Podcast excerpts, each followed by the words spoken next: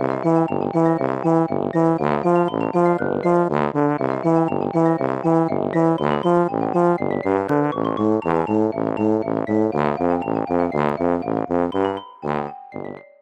家好，我是帅帅。大家好，我是 GoGo。欢迎收听你的宅友已上线。我们今天要分享一部胃痛系的作品，叫做《给不灭的你》。这一部是二零二一年的春季动画。那它的第二季呢，即将在二零二二的秋季播出。我只有我没有们，也总算是赶在它第二季上映之前补完了这部动画作品。我可以跟着不死堂堂的迈入新的篇章了。没错，没有门的原因是因为我在 on 档的时候就看的，因为这部那个时候其实非常的红，主题曲甚至是宇多田光唱的，所以我们今天就用说书人的方式跟大家来懒人包回顾一下第一季的剧情。没错，其实会蛮详尽的，几乎是全剧透的等级，所以这边的防雷警告，强烈提醒，请大家再斟酌收听。好，那正式来介绍这一部的剧情。它这一部的主角名字叫做不死，不死的原型呢是一颗球体，拥有有不死之身，它可以变换各种形体和变出曾经给它刺激过的物体。所谓的刺激呢，一定要是不死他曾经接触过，或者是给他强烈印象的东西。比方说，如果不死想变身成为人啊，或是动物之类的生物，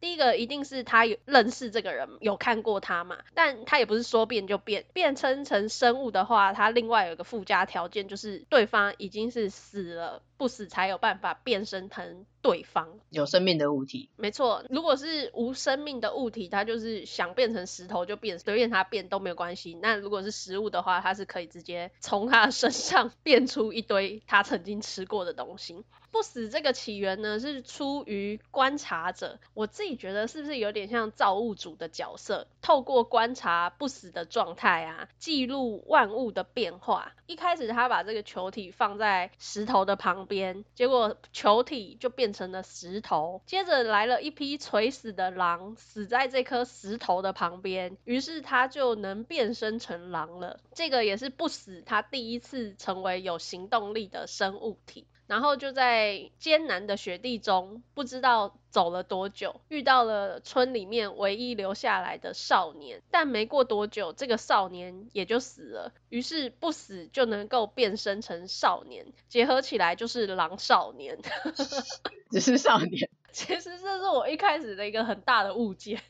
那不死这时候他还不会说话，他不知道礼仪，基本上他连五感是什么都不知道的一个状态，依然是漫无目的的前进着。后来的剧情呢，我们就可以分成章节来做介绍了。首先是尼亚娜和亚诺梅篇，我都统称为马奇篇。对，会统称为马奇篇，是因为这边遇到了一位小女孩，她就叫做马奇。在这个尼南娜呢，它是一个封闭而且非常崇敬鬼神的落后偏乡，他们的村内。有所谓祭祀鬼雄的传统，那这个祭祀就是要挑选村里面的小女孩去当活祭品，被献到祭坛上。基本上就是把小女孩绑在祭坛上，而且是关在类似那种大竞技场的场地内。一年之后，她的尸骨就会被捡回来送还给她的家人。那被皮尤兰选中当做活祭品的小女孩玛奇，她是一个很爱玩家家酒。梦想她长大之后要成为母亲的小女孩玛奇呢，她被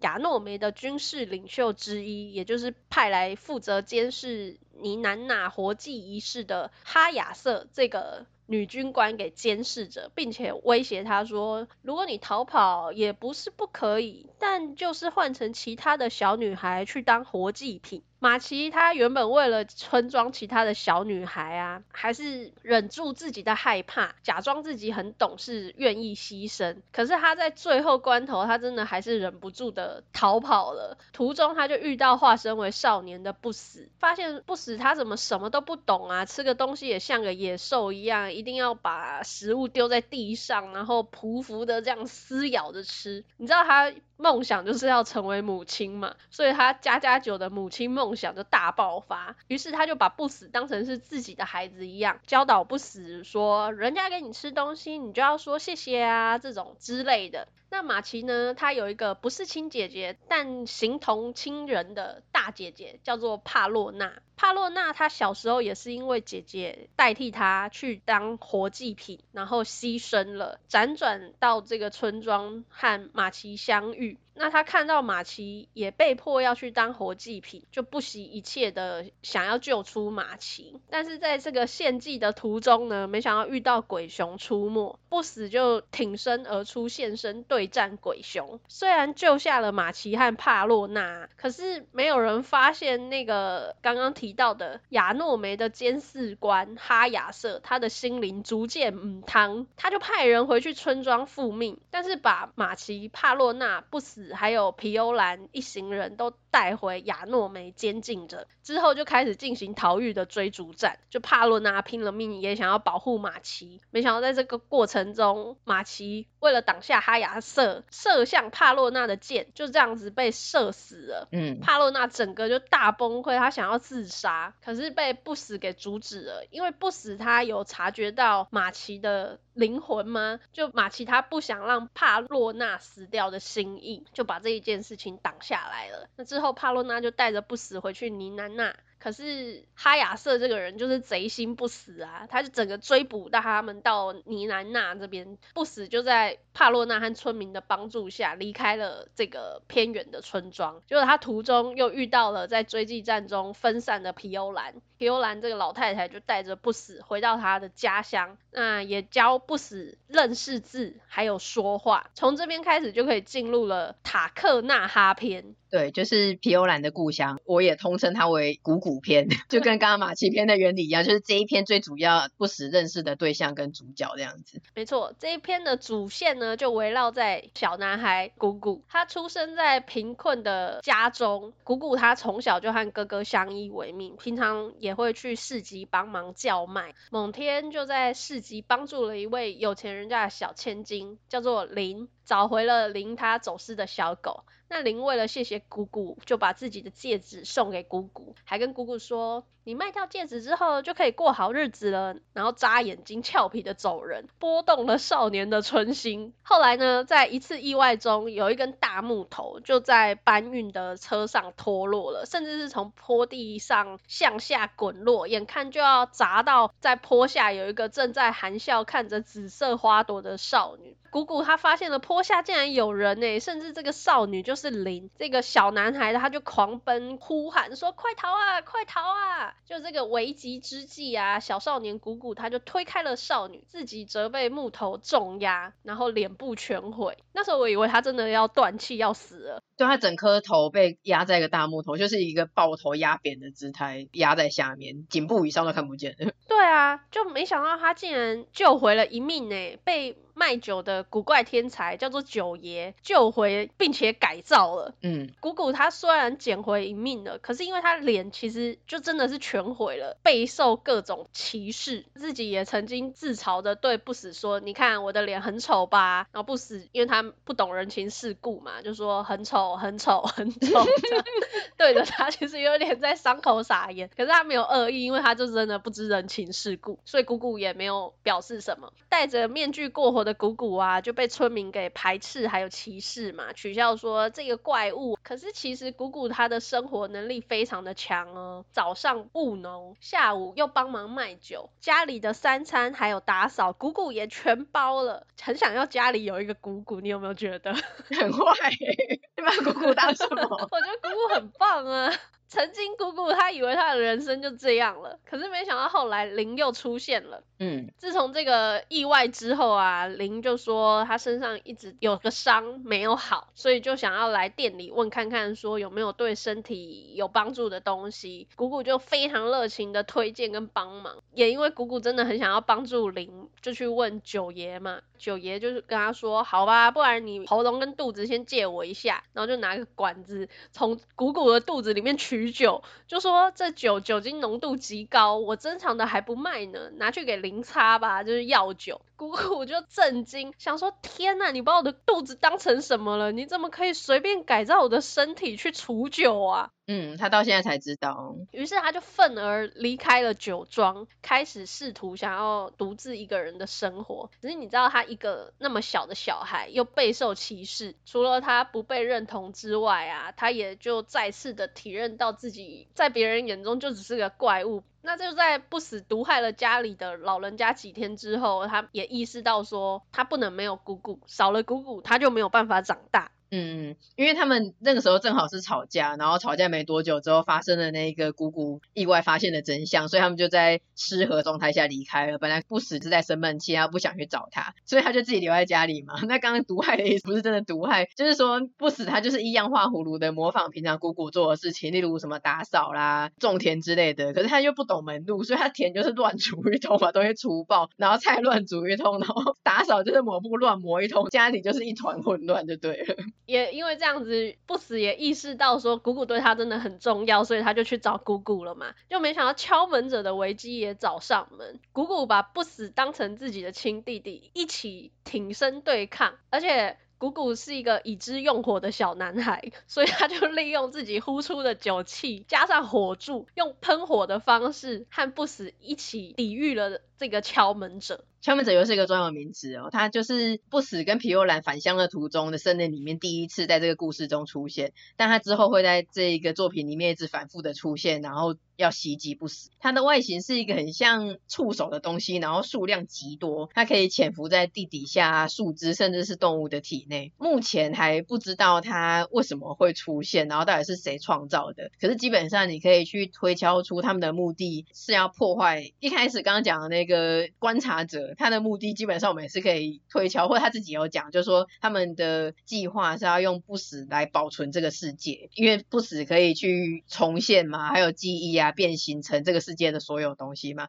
那反过来他们的对手这个敲门者，他们的目的就是要破坏这一个计划，那他们的手段呢，则是夺走不死的容器。不死的容器就是指说他可以变身的狼啊，变身成的少年之类的。因为每次不死只要被那个敲门者的触手贯穿换一次，他就会失去一个能够变身的形态，那相对应的这个形态的记忆啊，还有他能够做到的事情，他的能力也会消失。其实是很可怕的，因为如果他能够变身的容器，他的能够变身的东西全部都被敲门者一一夺走的话，其实他就整个会变回没有记忆的石头，不能行动啊，也没有记忆，也没有任何的能力，就一切归零。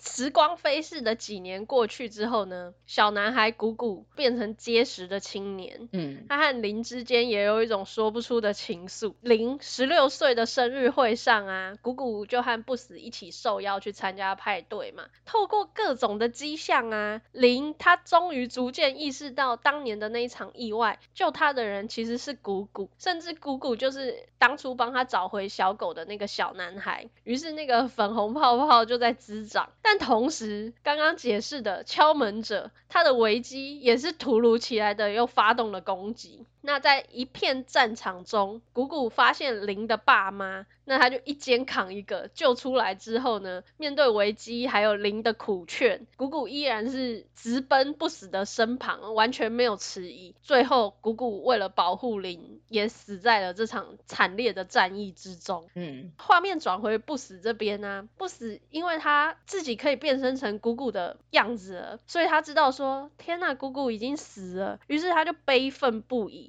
我觉得这大概是不死第一次感受到这么强烈的情绪吧，就是一直在身边视为亲人的存在，因为自己带来的这个敲门者危机而死。其实马奇死掉那边，不死也算是有失落还有愤怒，可是那个时候的他还不太懂这种感情。那这个时候的不死，经过这些年还有身边的人的教导，其实他已经能够更加理解人类的感情，而且跟姑姑相处的时间也更长，基本上算是兄弟一样的存在，而且姑确实，其实他真的是因为他吸引来的敲门者而死的，所以可以理解不死他这个时候真的是心态完全崩溃了。不死一方面就觉得自己的存在会让敲门者找上门，带给身边的人伤害；另外一方面也是和平的这几年，敲门者没有找上门来，所以他都没有变身，就用那个少年的模样逐渐的成长。可是经过这次战斗变身后啊，他的模样又变回一开始。少年的样子，这样子他待在那个村里就会很难解释为什么，诶，这个人怎么返老还童了？嗯。于是不死，他就一个人要再踏上新的旅程。不过他随后就被皮欧兰再跟上了。不死，他就为了保护皮欧兰，默默的决定说自己要变强。那这里呢，也就进入了第一季的尾声，甲南达岛篇，A.K.A. 监狱岛篇。这个岛原则上是一个诈骗和犯罪之岛，也可以 A.K.A. 贪婪之岛。没有，这个是乱讲的，跟贪婪之岛一点关系都没有，设定也差很多。不死呢，和皮欧兰就被拐骗。上了岛，皮欧兰被监禁起来，不死出于一个非自愿的情况下，他就参加了岛上非常血腥的竞技赛。这个竞技赛它的胜利条件就是，你只要活到最后，赢得最终胜利的人，你就是新的岛主，可以实现你的一个心愿。这也就是说，不死如果他赢了这个比赛的话，他就可以带着皮欧兰离开了。嗯，经过非常多场的战斗啊，所有人都默认不死应该会赢，因为不死之身嘛，那怎么？动他都没有用，就没想到这个这是一个巨大的阴谋。大家还记得吗？当年那个亚诺梅的哈亚瑟，他竟然还没放下对不死的执念呢。这一切都是他设的局，他让不死上岛，然后参加竞技，最终自己就使计迷昏了不死，赢得胜利，成为新任的岛主。而且我觉得哈亚瑟真的必须死，这个人真的好恶心哦。他还对岛民说：“谢谢大家照顾我的不死。”整个将不死当做。是自己的所有物哎，而且他迷昏不死，意图对他不轨。你知道啊？我看到他在那边舔他，然后最后还自己 脱掉衣服全裸，然后趴在他身上的时候，我真的瑟瑟发抖，想说快来个人救救不死啊！对，要是不死就这样被他抢了的话，真的是有多可怕，真是很恐怖。对呀，好险好险，不死的贞洁之身没有被他夺走，就是他没有得逞。总之，后来不死，他为了救出皮欧兰和其他的岛民伙伴嘛，就跟哈亚瑟提出交换条件，说好，我自己留下来，但是你让其他人离开。那说实在，这一部要推，我觉得真的不太好推，因为其实它确实是一个比较沉重的基调，它的故事设定，汉人的相遇，相遇之后又离开，还有生与死，要加上一点奇幻的设定，比方说主角的原型是个球体之类的。不晓得一开始听介绍还没有看过这部作品的听众朋友，听得懂我在讲什么吗？所以那个时候我也没有推荐你看，我就自己默默的关注一下那个很红的动画。但我其实那个时候想说，确实是不太好推，然后也不是很确定你会喜欢的题材，所以我也没有推荐你看。对，这不太是我会选择看的。而且我觉得原本剧情打算是要做简介，没有想要这样子以懒人包的方式，说书人的方式。对，但这个简介的话，就好像带不出这部的精髓。因为简介我大概就会总结成一个，嗯，一个造物主他观察圆形的球体受到外界刺激之后变化的观察日记，这样子谁要看呢、啊？大家会听得懂我要说什么吗？整个就变成不死之身观察日记而已，就一整个漏掉。没错，而且我一开始其实也没有很投入，因为最开始的那个少年跟狼呢，就让人家心情很沉重，哎，完全感受到绝望。这是我情绪上不太喜欢这么沉重的故事啊。嗯，然后当初跟不死一样，也是明智未开。第一次观察者跟他说敲门者的事情的时候啊，跟不死说，你现在听不懂没关系，我之后再跟你说明一次。我当下心里也想说，太好了，还好我会再说明一次，不然我真的是不懂到底为什么会有所谓的敲门者。而且老实说，我到现在也不懂为什么敲门者他要一直这么纠结于不死攻击他。那我刚刚解释你有懂了吗？还是你依然明智未开呢？现在懂了没？现在我懂了，现在我明智已开。好，太好了，你也已知用火了。提到已知用火，我印象最深刻也最喜欢的角色就是鼓鼓。没错，这部的核心就是鼓鼓啊。真的，我们刚刚花了很多篇幅在讲那段剧情，应该听众就有感受到对鼓鼓的热情。不过其实我也不是一开始就喜欢姑姑，因为姑姑小时候她头发就是抗头抗病都盖住脸了，也不是很清爽。再加上她喜欢的林啊，对我来说那个女孩子也不是一个很讨喜的角色，因为我觉得林那时候她就是戒指送给姑姑嘛，一开始的出发点可能也是为了感谢她，但她的实际上她也是因为说没关系啦，因为我也不喜欢那个颜色，送她就送她了。那她也整天讨价，原因也是因为爸妈太爱管我了，我要讨价。身上不是有一个伤吗？因为那个木头滚落事件的意外，嗯，他就说我身上那个伤实在太重了，都没有好，害得我都不敢穿无袖了。就看手臂上的伤的时候，我真的是 翻了一个大白眼，跟吐了一个大气，就是一个比小拇指还短的疤啊。不是小拇指一整根，都是小拇指的一个指节，就超小的，真的超小的，谁还没有一点疤啊？可是后来证明我真的太肤浅了，姑姑她比我想象中的还要强大跟温暖，而且她从小就自立自强，努力的锻炼自己，这个是外在的强大。那他把不死当做是自己亲弟弟一般的照顾、爱护他，而且当不死他碰到敲门者的时候啊，因为他是凡人，他会死，他又不像不死说有不死之身，可是他真的不畏惧，诶，他就是挺身而出的那个勇气，我觉得非常的感动。那他在最后面对林的询问啊，比如说当年的戒指，还有救他的人都是姑姑吧？为什么姑姑你都不说？这么多年来，姑姑他就也很坦荡的回答说，因为他让那个女孩子受了伤。林就回他说，可是跟你比起来，那个是小伤吧？就姑姑真的是 man 爆诶，他就说，可是那个女孩子很伤心。哇，我那时候想说，这个人真的太暖了，而且他一直在立起，嗯、我就真的很想冲进荧幕里面跟他说：“姑姑，你住嘴，不要再说了，快把你刚刚插的旗都给我拿起来呀、啊！”他最后在倒塌的建筑下面，用肉身让支撑起林他的生存空间。那时候是姑姑他没有办法做反抗，是阻挡林去看他的真面目。嗯，把他面具打开，也是林第一次看到姑姑他受伤挡在面具下的脸。那林他毫无犹豫。直接就是吻上去，然后就是生离死别。其实这一段我现在回想起来，我还是很心痛，因为我当初看的时候，眼泪就是直接掉下来，超级难过的。直到你现在刚刚讲说，就是他用肉身支撑起林的生存空间，我我马上有那个画面跟视角，也是觉得还是很难过。我也是，我就是那个画面，我真的是刻在脑海里，完全可以理解不死当下到底有多不能接受的那个心情。还有之后不死，他对皮尤兰说：“皮尤兰，你别死。”我觉得这真的是这颗原本的圆形球体，他开始知道了失去和分离的难过了吧。嗯，这一部我也真的是首推姑姑，我觉得姑姑真的是一生推。就是首先他本来就是一个很懂事坚强的小男孩嘛，嗯，然后再来是你要喜欢上一个人很容易，而且是那种漂亮的千金小姐，可是你要冒着生命危险去救她，而且还因为救她从此变成不容于世的怪物。但是当事人他甚至不知道也不感谢，然后一直很在意自己身上那个小指节的疤，可是他没有因此有任何一点怨怼，诶，这个超不容易的，诶，真的很。不可思议嗯，然后再来是姑姑虽然喜欢林，而且是货真价实赌上性命的程度，可是他还是会说该说的话，做该做的事情，他不会一昧的去讨好他。嗯，我觉得这个也非常难得。而且虽然他很喜欢林嘛，他最喜欢的就是他了，可是，在不死遇到危险的时候，他都是选择离开林，先去救不死，而且是两次哦。小时候一次嘛，叫他自己走回去九月的家，然后长大那个时候，他们算是已经互相表白了，而且林就是直接明确跟他讲。说你不要走，可是他就一次，而且真的就是你刚刚讲的毫无犹豫哦，没有一点的犹豫，他直接先冲去救不死，然后面对那种神秘的怪物的攻击也不逃，我就觉得哇，真的是太厉害了。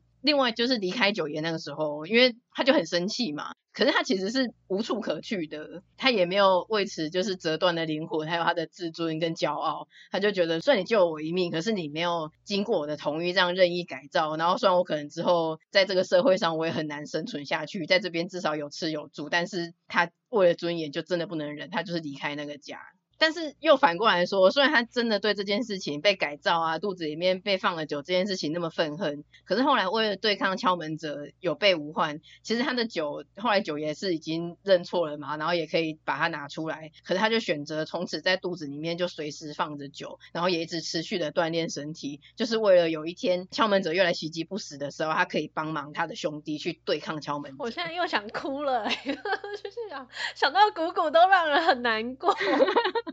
这个角色真的塑造的太好，他的每一趴，包括他小时候的各种这些起承转合，就每一趴都真的很赞诶，就真的每一趴都觉得很精彩，然后很印象深刻，而且就更加的深度的不同的面向去描绘这个角色，然后觉得哇，真的好棒哦！我记得很久以前在聊那个未闻花名的时候。那个时候有说，未闻画面可能久了以后就忘记了或什么的，可是你会记得有一个雅雅这个角色，他从此就是一个傻白甜的理型的代名词。那我觉得看完《给不灭的你》之后，他的代名词反而不是不死，是鼓鼓。你会知道这里面有个角色超棒的，叫做鼓鼓，而且他从此就是一种兄弟跟义气的代名词，真男人的代名词，真的。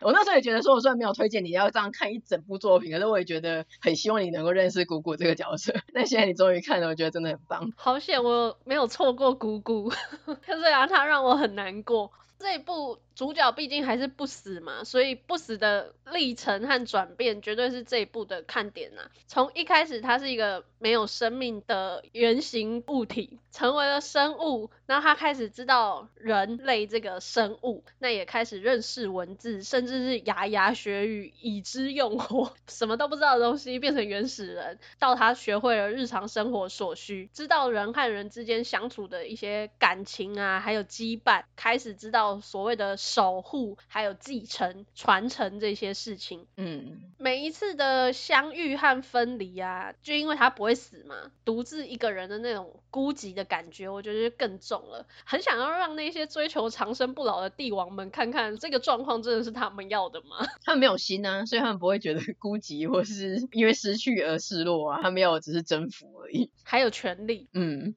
撇开这些帝王们 奇怪的想法，虽然说进入了假男岛篇之后的过程，还有那个人性的险恶跟丑陋。其实我看的没有很开心，虽然说前面也没有什么特别欢乐的地方就是了，嗯、可是有一段我觉得还算蛮正向的，这应该也是不死他第一次感受到来自周遭全体的帮助。过去虽然有鼓鼓的帮忙嘛，但那个是鼓鼓跟他有点亲人之间的帮助，但这一次不是。当敲门者变成石头鬼熊来袭的时候啊，不死就狂叫这些岛民们逃跑，自己一方面。在想办法对付敲门者，结果没想到这些岛民们呢、啊，他们不仅没有逃跑哎、而且还纷纷的加入帮忙，就合作用绳子抓住鬼熊，让他不能动弹，然后射箭攻击，击退这个敲门者。不死当下就有点茫然的环绕四周，因为过去他都是一个人独自对抗。还有托纳利那一句太棒了，大家都活着。嗯，我觉得这个有让不死体会到来自周遭的善意和帮忙。原来自己不是一个人的感觉。对，托纳利好像还要讲一句，呃，什么一根剑不如很多剑之类的，有点像一根筷子折不断之类的。我记得还要讲一句类似那种，大家一起其利断金，总比一个人孤军奋战好之类的那样子。这是什么心灵鸡汤？可是监狱岛篇其实我那个时候也看得不是很上心，因为我觉得比起马奇篇跟古古篇，监狱岛篇它整体真的就是有一种比较负面的感觉，而且托纳利一开始也是蛮烦的，比起林我更不喜欢他，刚开始的时候啦，第一印象。但我觉得也有可能是因为鼓鼓篇的最后鼓鼓死了的冲击太大，感觉有点像是火凤燎原里面的小梦死了一样，就觉得说接下来怎么样我都不 care，我都无所谓了啊，就是你们想怎样就怎样啊。真的，读者的干劲就跟我们培育的马良一样，瞬间变得极差，所以监狱岛就是 随便的。不过第一季就差不多结束在监狱岛篇结束以后，所以那个时候。因为这部不太好推，然后我那个时候又干劲低落，所以就没有想说做一集来跟大家分享。可是因为这一次已经时隔一年了嘛，然后第二季又要上了，最近我就有在用漫画的方式重看一次。很厉害的是，虽然我就已经完全知道剧情了，但是我看马奇篇还有看古古篇的时候，其实又哭了，就是又觉得很感动。真的会耶，嗯，在这一次重新的去品味跟回味之后，就觉得说，其实这一部是好看的啦。它的设定很特殊，然后它的剧情情跟情感描绘也是蛮细腻的，感觉是有一些隐喻，就是。有限的生命跟不死这个无限的生命的做对比，然后有限的生命你要怎么去展现生命的价值啊？那在人生旅途中遇到的人，每一次的相遇跟分离之中，他会带给自己什么样的成长、快乐跟悲伤之类的。所以，觉得没有看过的人还是可以去看一下。他就是不管他的画风啦、剧情啊、含义啦之类的，我觉得都是还蛮细腻、蛮特殊，然后整体而言是好看的，没有错。算是很沉重，真的胃痛戏，不是浪得虚名。对，但不是那种可怕或是从此会有心灵创伤那种，就是一方面有点抑郁的，但是又被感动的。那既然我们今天是说书人的懒人包回顾第一季，然后让大家可以去赶快追第一季，或是无缝接轨第二季。那因为我已经看了漫画，有看到后面的剧情了，所以我今天就很大方向的预告一下第二季的内容。第二季的一开始就是数十年后，马上像以前的八点档一样打个字幕，数十年后，然后就有第二代。前面会带到一些不死他数十年间心境的变化，然后还有敲门者，还有那一个之前一直一路追击想要变态不死的哈亚瑟，他们持续的在纠缠着不死。哈亚瑟还没死哦，是不是很惊人？很想让他死透哎、欸，他到底要怎么样才能死？对于，敲门者大家都知道，可是真的没有想到哈亚瑟竟然至今过数十年，那么还在纠缠着不死、欸。嗯，对，所以一开始是有一点闷，可是后来就会进入一个新篇章，然后会。出现一个这部作品里面前所未有的腔角，这个角色连画风都巨变，他比较像是国王排名跑错棚，很个性化的样子吗？怎么形容？是摩斯王吗？他会带来一些活泼的气息，就蛮有趣的。然后之后会进入一段很大的主线，这个很大的主线有让人惊呆的超展开。哇，好期待哦！对，算是没有爆雷吧？就是没有爆雷的大方向预告一下第二季的内容。我猜第二季差不多是到这边这样。反正秋季就可以见真章了，也快了。嗯嗯嗯。所以呢，今天就是推荐这一部还不错的作品给大家，大家可以去补番或者是去接轨第二季这样子。那今天这集就差不多到这边，喜欢我们内容的话，请追踪我们的 Podcast、Facebook 跟 IG，还有将我们节目分享推荐给亲友，也请在 Apple Podcast 给我们五星的评价哦。那今天就先到这边，下次见啦，拜拜。下次见，拜拜。